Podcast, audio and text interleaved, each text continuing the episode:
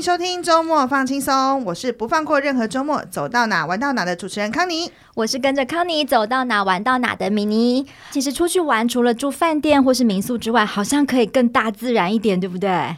对啊，哎，我其实每次住饭店，我女儿都会问我说：“妈妈，这间饭店的电视有 Netflix 吗？”哎，是不是很值得翻她白眼？真的，为了让她少看一点电视，我觉得拥抱大自然真的是蛮好的选项。对呀，说到拥抱大自然，大家应该第一个就会联想到这几年很红的露营吧？康妮，你有露营过吗？哇，大家都说我是假露营专家。我其实我自己真正带孩子从搭帐篷开始的经验只有一次，绝大部分的经验都是营地先帮我们把帐篷搭好，我们睡在里面，或者是住在露营车。那以我们家女儿的经验来说，我觉得露营对小朋友就是。只要有伴，做什么都好玩。其实你就给他一片草坪，给他们一颗球，或者是哎，就是追逐，他们也都玩得很开心。那自己，我觉得对大人来讲，露营可能比较像是一种放空跟抽离吧，因为那个跟我们的日常生活比较不一样。如果可以不用洗那么多东西，不用整理大包小包啊，不用搬上搬下，我自己是觉得露营也是蛮不错的选择啦。嗯、只是说，哎，我最佩服的就是那些不是正在露营，就是在前往露营的路上的好朋友们。米妮你呢？我比较少看你带孩子走露营这个路线，对不对？被你发现了，那种正在前往露营路上的，绝对不是我这种路线。我不是这种 outdoor 路线哦。我拥抱大自然最大的极限，大概就是假日，例如说去户外走走啊，步道啊，或者加入什么荒野保护协会这种亲子团，然后大家拖着我过去玩一下，我就大概觉得差不多了。所以露营这真的不是我的路线。好的，所以今天这个节目两位主持人就是一位不露营跟一位假露营的，那我们需要一位真正喜欢露营专家，对 露营的专家，然后他目前已经露营过很多很多次的好朋友来跟我们分享他到底为什么这么热爱露营，还是说其实不是热爱，有什么迷因吗？那露营到底有什么神奇魔力让他乐此不疲呢？那看看他今天分享之后，是不是也可以让我们的 Mini 也掉入这个露营坑？让我们欢迎高高，欢迎，Hello Hello，我是高高。高高跟大家自我介绍一下，我呢就是一个渔夫，然后我跟大家来怎么会这样自我介绍？就是有两个小孩，一个老公，应该大家都一样吧？但是我表面看似很聪明，可是其实大家一直觉得我很严肃，然后我笑点很低。其实简单来说，我就是一个行销企划啦。高高，我们前面有在聊，刚刚说你几路了？几路？我昨天算了一下，二十四度了，到上个礼拜天为止，二十四。哦，那其实也真的是跟我们这两个比，真的是很有经验哦。那我想问，刚刚，你露营这么多次，你还记得你第一次露营是怎么开始的吗？其实我没有很喜欢露营。我必须老实说，一开始就这样先让大家，对，现在二十四路了。一开始算是有点半被逼迫，因为朋友就他们都已经入坑，而且尤其是疫情后，大家没有地方去，所以很多朋友其实都在露营。那我一直觉得露营很辛苦，就是刚刚康妮有讲到，为什么可以好好坐在餐桌上吃饭，要换到地上，有床可以躺，为什么要去躺地气垫床？就日子过得好好的，为什么要去让自己受苦？我必须说是受这种感觉，对，所以其实朋友半强迫我，就是说我已经帮我订好了小木屋了，我去就对了。所以我是先从住哈比屋，然后到租帐篷，或是别人帮我搭，到自己去买帐篷，才慢慢入坑。渐渐的都是别人邀我去，我才会去。所以我到现在为止，应该也就员工旅游办了一个很傻的员工旅游之后，约了大家露营之后，才慢慢的算是爱上了，对。哇，这是渐进的路程。对啊，从一路从不喜欢到哦，现在觉得喜欢了。那你有追求那种拍起来很高级的美学吗？美学是什么？其实我自己不喜欢跟别人一样。虽然说我都会觉得，哎、欸，好像完美，可是我都最后搭成一个工寮风。我会弄灯条，可是我灯条就很像工聊。我也很希望变成是完美，可是其实对我来讲，那都是创造被创造出来的。小孩不在乎，我也没有那么在乎，所以我不会刻意去营造那样感受。就是舒服，自己喜欢为重。到了户外还要让自己真的受罪，所以就这样算了吧。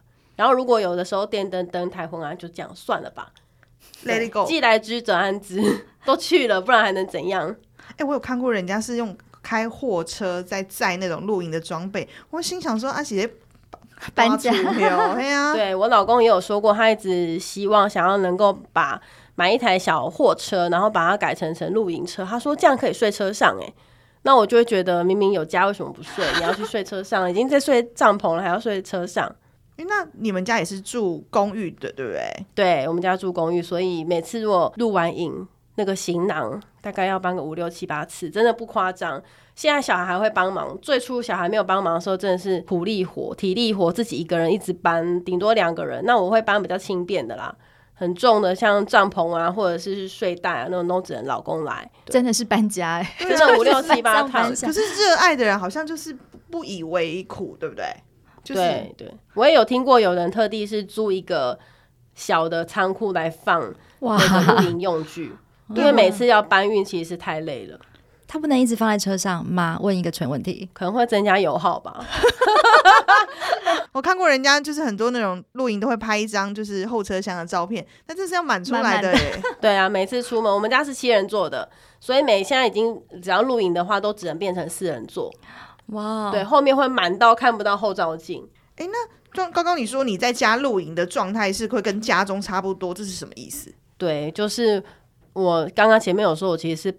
半被强迫去露营的，因为我不喜欢改变我日常生活，嗯、所以其实呢，我到营地还是会保持我原有的习惯。譬如说，我进浴室之前，因为你知道营地的浴室通常都是会有一些虫啊、草啊，嗯，然后树叶啊等等跟泥沙，原生原生的，就是会很不习惯。然后我会帮他清洁一下，就是变成是免费清洁工，因为我才能够允许我自己踏进去。对，然后就算洗完澡，我也是会敷脸，所以有一些影 可能路友会路路过的人会觉得这个人好奇怪，为什么要在吹头发的时候在户外敷脸？但这就是我的日常哦，我不希望改变我。如果我改变了我自己，我就觉得好奶油，那不是我应该做的事情。所以好，我确认一下，你每一间就是你继续洗澡的，你都会先清洁它再用，对，不对？对。那以后我要排你后面洗，我没有 对，要等我就对了。对，我觉得这样子我会觉得非常的舒适。好哦，那这个节目我们按惯例就是要分享最崩溃的经验哦。高高有那么多次露营的经验，二十四路中哦，有没有印象最深刻？现在回想起来会觉得天哪，千万不要再来一次的故事。在露营的时候，有有有有有，就是最崩溃。其实有两件，就是最印象深刻，其实是也是露友约的，然后他约在一个我很天真以为南投还是嘉义没有很远。结果我们真的足足开了七个小时的车，而且又下大雨，山上其实雾很大，嗯、所以其实到山上的时候，你知道雾大，然后又有毛毛雨，你搭帐篷前真的是会想说要不要回家，不然也 可是你找个民宿。我有问，我其实上山的时候就在问，可是其实你当天问民宿都非常贵，这应该在抵达前就应该有这个念头了吧？然后其实就在想说。要不要冲？要不要冲？我花个六千块去住民宿好了。然后路友就说：“啊，你人都去了，为什么就不搭？他们都搭好了，都没有看看旁边的，我们的行李都湿掉了。所以他们很早就到了。因为毕竟我们从台北下去，所以有一些比较近的人，他们就先搭好了。但基于面子，就还是硬着头皮扎营。光听你讲，我都想回家，真的。然后最崩溃的是，他们小孩，因为小孩其实不太会，他们到了一个新的环境，会先到处跑。”对，那我刚才讲那个情况，又下雨又大雾等等，泥泞泥泞是很湿滑，小朋友就在旁边四处跑，细个种，然后你就听到哭声，因为他滑倒了，然后对，深呼吸，你也根本不会想到说会有这种状况，所以其实你带衣服外套不会带太多件，你只能想说算了，等一下烘干它，然后他们还活着没有受伤就好了。天哪，只能安慰自己，又湿又滑的。半夜如何度过？隔天是天气晴朗的好天气吗？有一下下，所以哎、欸，真的是露营也是很看天气。对，真的，我们会问谁今天给我开新帐篷？哦，有这个传都市传说是不是？然后如果下雨，我就说都你害的，都你。没关系，只会有一次，所以新每个人第一次新帐篷都要承担这个。那还有吗？还有，我记得刚刚高说两个。还有一个就是我刚刚说到，就是其实我蛮爱干净的，所以其实啊，我有一次在苗栗某个营区，我不能说名字，我怕大家以后都不去，不 好接业配。就是苗栗某个很喜欢带活动的营区，然后通常营区的管线都不会太粗，然后你路过营的人一定应该都知道我在说什么。就是像我有洁癖习惯的，我进去之前一定会用酒精稍微喷过。比如说马桶盖啊什么，因为怕不管是疫情还是怎么样，就是爱干净嘛。我就不疑有他要先冲马桶，嗯哼。殊不知冲了马桶之后，因为你进厕所一定会关门，带小孩进去关门。殊不知那个涌泉砰砰砰，就是 涌泉哦，涌泉海参，噗隆隆一直一直溢出来。我不会说喷射，是满满的、慢慢的、慢慢一直往上涌出来，小孩就哭了。然后你那个拖鞋湿掉，你知道，你就啊没地方躲。然后你忘记怎么开门，惊吓过度，忘记怎么开门，你就只能跟小孩两个人扒在那个门上，你就想象那个漫画里面两个人贴在门上的感觉，扒在门上，我想说啊，门栓打开就好，我们两个夺门而出，已经满到地上了。哦，有有种世界就是满地的海参，有毛的海参，过会挥之不去，然后当天晚上我女儿就一直做噩梦哭醒，哦、所以然后到现在到现在她。都会跟我说不要先冲马桶，她人要出去我才能冲，所以她已经有一个那个阴影。对，这真的是最崩溃，我到现在还是很害怕。刚刚咪咪说世界末日，我们两个没有没录过，你要想象那个画面，现场的表情才是蛮惊恐的。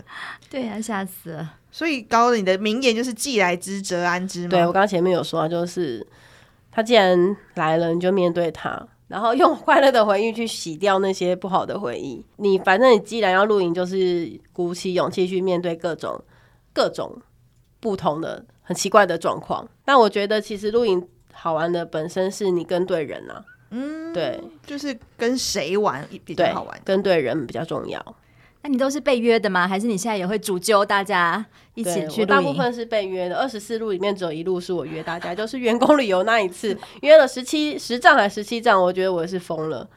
对 对啊，因为你是好咖，大家都要跟你去一起去玩这样子。对啊，我觉得选伙伴就是就是好揪又配合度高的这种朋友，真的是我们的首选。没错。那刚刚有独立露营过吗？有，其实我就也是这两个月才开始被逼的露营，因为不会每一次露友都一样，所以有的时候是不太熟悉的约，那你就会还是去嘛。那每个人每一次露的习惯可能不一样，譬如说前两次露营的方式就是每一家都要煮自己的东西，嗯、其实我不太习惯这样，因为一来我没有自己在家里面煮饭，所以出去的话我只会煮火锅。那煮火锅不可能一家人永远都吃那一锅，其实很无聊。所以大部分露营都喜欢有点像美食街这样子，就是串门一个客厅，带着你的筷子串。对对对对对对。那如果是自己用的话，其实我会觉得我弄不出那么多料理，小孩也不期待。但其实到前两个月开始，哎、欸，我的露友们会跑来我这里这样吃东西耶，而且是别的小朋友很热爱我弄的东西，我就会慢慢有一点热情，觉得哦，其实我也可以。所以我才开始，现在才开始买那个砧板，然后洗碗篮。什么？你二十四路之前你都是用别人的砧板？对对，二十二路、二十三路开始，我都会跟人家借，因为我就没有这个打算啊。所以真的有必要才会跟人家借。那后来发现其实有这个需求，我才开始买。然后我是到上个礼拜才去买那个锅，那个锅瓢子。舀汤的瓢子，汤勺啊，对对对对对，煮火锅吗？没有没有汤勺吗？就是小汤匙啊，我们餐具都会有小汤匙，就吃的很辛苦啊，就比较简单的。对对，而且高高是真的不强迫自己一开始就买齐东西的，对，因为我觉得对不对？就是就是你刚刚一开始讲，就搬来搬去其实很麻烦，所以能有的我就从家里带去，可是有时候带出去就忘记了。嗯，对，懂。所以这就是所谓的露营靠露友，对吧？没错。那高高去年你刚刚说你。号召了十个大家庭去桃园做露营的员工旅游，这个可不可以跟大家分享一下？这其实也是在某一次朋友约了去桃园的营地，虽然有点远，不过我觉得动静皆宜。为什么起心动念会想邀请？同事们去邀，因为当时我是那个康复社的福委，我就觉得好像有一个工作跟任务要做，可是我一直没有办法实现，就放在心理上。我是那种你交代我事情，然后我我答应了你，我没有做，我会觉得心里过不去的人，所以这件事情放在我心里面。那特别是桃园这个营地呢，它动静皆宜，它白天可以去溪边玩水，晚上又可以泡汤。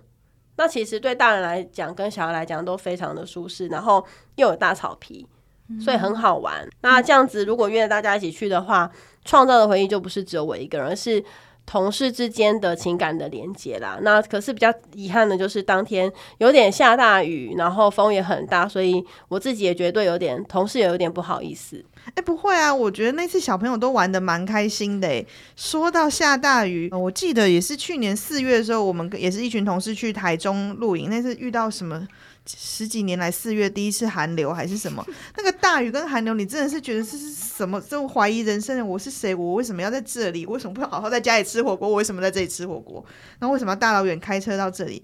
可是你看现场哦，皱着眉头，然后想回家、想撤的，通通都是大人，还是根本不在乎外面什么天气。我们好像有一个空帐，让他们在那边当游戏室，他们就是玩疯了，玩得很开心。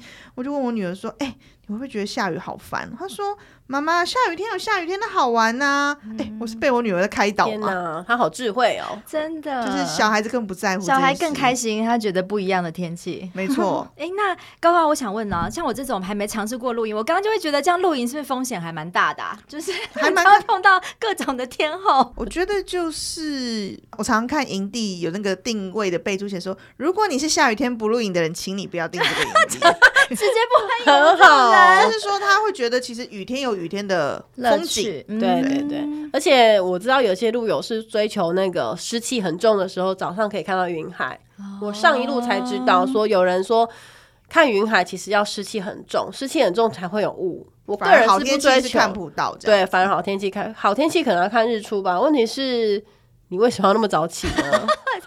为什么要这样搞自己？不过就是不同的天后都会有不一样的风景啦，对不对？嗯，那。像我这种可能还没尝试过露营的，会担心自己的设备不够齐全或是什么，你会怎么建议我们开启第一次的露营经验？怎么开启哦？我觉得你可以跟我一样用渐进式，嗯，就是先试自己可以到哪个程度。你就先住，你刚刚说哈比屋，哈比屋，哈比屋就是一个空屋，它就是一个房间的大小，你就是只供你睡觉。可是现在也蛮多营区的哈比屋是弄得非常豪华，有厕所，嗯、然后上下铺。先试试看，先试试看，然后慢慢进入。嗯、再来，你就是看要不要租帐篷。嗯，对，慢慢租帐篷到你真的喜欢的话，你再考虑要不要买。嗯，对，因为我自己对帐篷也是蛮要求，我不喜欢撸到头。哦，就是它那个空间要很高，我不喜欢 进去然后出来是弯弯着腰，烦。对，我已经不高了还这样，对。慢慢进入，然后你也可以像康妮一样，就是就是住那种懒人的豪华的，要帮你帮你弄好，你只要人去就好。就是哈比屋，我们也住过几次，但是你就会发现说，哦，好，没关系，那我只我不要带帐篷，我应该小很多。没有，你要带枕头，你要带棉被，你要带床包。其实，嗯，也是蛮多东西的哦。好哦，但是我觉得学到一课，就是不一定真的要像跟人家比啊，就是一定要设备很齐全、很豪华才出发啦。如果真的想要体验的话，其实蛮多种方法可以试试看。对啊，那我觉得就是刚刚高高有提到，就是那个正面的心态啦，就是说你。很难要求一切都是完美的，不要等到什么都完美了再出发。嗯、你就是先去看看，然后知道自己哎喜不喜欢，或者是说，啊，像我就是真的很对于那种收很多东西觉得很困扰的人，那也许就是半套的露营就可以这样子。我觉得关键是有一个，呃，是任何时候都可以 cover 你的露游，然后那个伙伴是也可以很顺心如意的，就是我刚刚前面说的。跟对人呐、啊，怎样都很好玩。就算很辛苦滑倒，没有东西吃也很好玩。可是如果遇到那种吹毛求疵，就是时不时计较你那个菜没洗干净，什么东西没煮熟，然后不然就是下雨这边东怪西怪那种，真的不如还不如不要出门，满肚子气。对，这种人要远离他。我们要跟高高出门。对对，我要跟着高高，正向高，正向高。我那出去玩，除了以不变应万变之外，我觉得，因为刚刚一直提到买东西，这也是本人就是很在乎的一个课题。我想听听高高有没有买过什么很雷，或者是你很觉得露营必备一个好的东西是什么？我先说很雷的，就是我最近也退了一个，呃，是我老公买的，不是我买的，但我一直鼓励他退掉，就是 蜘蛛炉。蜘蛛炉是什么？它就是你把那个。比如肚子大大那种蜘蛛的造型拿来想象，就是它的脚八只脚可以折在一起，所以它收起来很小，它就是一个手掌那么大。它的功用跟卡式炉一样一样，但是它长得像一只蜘蛛。对对，因为它很不它很不占空间，所以对于有些在露营收纳有需求的人就会买蜘蛛炉。可是它有一个对我来讲一个困扰，就是它只能用高山瓦斯瓶。如果不是用高山瓦斯瓶的话，它其实火力没办法调整。我这种没有厨艺的人，其实会很害怕，会怕它爆炸。而且高山瓦斯瓶是不是也不容易买？对对，要去露营用品店买，或者是那大卖场应该也有，但不好找就是了。所以这个是觉得很雷，就因为它不好用，不好控制。对，会不会有人骂我说，其实我不会用？也 也有可能不好用啊，就是会煮熟。对对，初入门的人不推荐。对对对，OK。那最推荐入手的是什么？我觉得是气垫床，因为我刚刚就一直在说，我希望维持我原本的生活。嗯、那因为我们平常上班已经很累了，你六日花了时间去露营，如果没睡好，其实我我们对我们年纪有点大的人 会我觉得身体会不好啦。所以我觉得比较好入手的必备用品就是充气床垫，嗯、因为现在的床垫都做得非常好，特别是有些是有独立筒的。为什么它很好？是因为你在睡觉的时候，旁边的翻身并不会影响到你，嗯，这很重要。对，然后也不会有声音。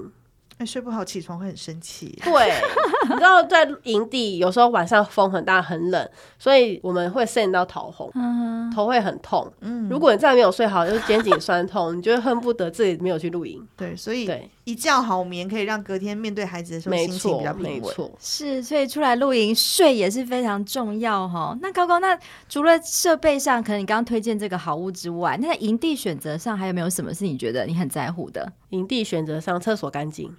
卫浴设备对吧？不然你就很辛苦，对不对？这很也是很关键。厕所你不可能憋尿啊，也不可能不小朋友大便，你又不陪他去。所以干净的厕所这件事情很重要。没错，嗯，现在大部分台湾的营地都越做越好，但我知道有一些路友是很追求野营的。就是希望可以不要这么的人工，人工更天然一点。但我就喜欢被人工。对啊，那么不方便，我就在家就好啦。可能也跟孩子的年纪有关系，因为我我们几个小朋友都还不算太大，太野营的对他们来讲，可能适应上也会有没错没错。哎，那我想问高高，就是出去玩，你觉得对孩子来讲有什么好处或坏处吗？我觉得好处就是，嗯，他会慢慢的远离了三 C，因为其实在家里面呢、啊。他们很习惯，不管是阿公阿妈，或是在家里，就是很无聊，嗯，然后无以无聊就想要看手机跟看 iPad。可是其实到了户外，第一个是收讯不好，第二个是他真的没有必要一直在看手机，所以旁边的人不会看，他也渐渐的不会看。但是的确也有人会一直，有的小朋友会不受控一直看，但我会，反正我是大人嘛，我就去提醒他说啊，你都已经出来，你没看手机干什么？那你要看手机，你就在家看就好，在家还有暖气可以吹，又有东西可以吃，你为什么在那外面？录影还要受风寒，就看手机，何苦呢？所以其实小朋友被我劝说之后都会放下。他其实可能觉得阿姨很怎么这样，对。但会需要大人一直就是去陪这些小孩玩吗？还是其实在户外孩子可以自己找事做？大部分会自己找事做，我觉得，但是也要有呃熟悉的小孩，年龄层相仿的。因为如果是那种五六年级，你要跟一个三岁，但玩不起来。还有会带气氛的大人。你我觉得一开始你可能比较难去那个习惯养成比较难，是让小孩自己去玩，他一定是一段时间的培养。嗯、对，那像我们家的状况是我们家爸爸都会比较疯的带小孩玩，然后玩到最后都会变成他带着营区的小孩一起玩，然后我也是不知道为什么，我就会把他们召唤回来说不要这样子，因为你会造成别的家庭的困扰。他们会很开心吧？有人陪玩。就是可能我担心我会被客诉，所以我还是会 提醒他收敛。对，我怕有的有一天他会被爆料公社或是露营社团说这个爸爸很奇怪，怎么都带着大家一起玩，还玩很疯。对，他是很投入在玩这件事的爸爸。对对对，高高的老公就是孩子王哈。哎，她老公不只受孩子欢迎，也很受其他的老公欢迎，好吗？对，就是晚上在聚会的时候，她老公就是人气广当之无愧。真的哈，就是别人家老公都不会让人家失望。对对对，就是这个状态。不晓得那高高，你这样带孩子这样一路这样露营下来，你会发现孩子有些什么样的改变吗？或是？发现他们真的在。自然中有些什么样？哎，那我先分享一个。我觉得我女儿在露营之后，她比我想象中的会社交这件事情，可能是慢慢的培养起来。因为她刚开始其实就比较害羞，她只跟我们一起出去的小朋友玩。但几次之后，我发现她会主动去跟在那里露营的我不认识的其他的家庭的小朋友玩。然后她会主动去跟不认识小朋友说：“哎，妈妈，我可以跟他分享这个果汁吗？妈妈，那个姐姐问我可不可以去她的帐篷画画。”那我觉得在友善的前提下，不是说小孩都不用管啦，就是说，哎，状况是 OK 的，注意一下。我觉得其实让小朋友去交陌生朋友，好像也还蛮好的。对，我觉得这对他们来讲都是一个人际的学习跟成长，因为一般他们能够接触到人际，可能就在学校吧，幼稚园跟学校，然后老师会规范。可是到营地其实没有这些，他必须要靠自己去交涉。当然也会有一些冲突，就会跑回来跟爸爸妈妈讲这样子。但是我觉得好处是他会认识，像我女儿有时候会跑来跟我说，她要拿什么东西去玩，然后我就说那是谁？她说她不知道那是谁。我说你不知道是谁，你拿什么东西去？她就是跟人家玩成一片了。那我觉得也不错，就是交到好朋友，虽然就是一面之缘这样子。对啊，但是就是我女儿有时候会跟我说：“妈妈，我下次还会看到这个姐姐吗？”我说：“不会，你下次会认识别的姐姐。”对，哇，听起来很不错。他们有手机就会交换 LINE 了。哦，对，因为现在都没有。对对对，现在都没有。哇塞，所以其实哎，亲近大自然有蛮多的好处，不只是增加回忆哦，也是呃帮助孩子可以找到一些社交啊、一些互动的一些机会哦。透过这个露营的体验，让很多孩子们知道很多东西是要靠自己来的哈、哦。对啊，我觉得现在对孩子来说，这些机会反而变得非常难得，因为平常的生活圈比较固定了，孩子可以从露营当中去练习很多日常不会让他们自己处理到的技能，好像也是蛮棒的收获。没错，没错，嗯，没错。今天非常谢谢高高跟我们分享这么多露营的一些内心话哦。希望还没有露营的大家，包括我，听完今天的节目之后，都可以有勇气踏出露营的第一路哦。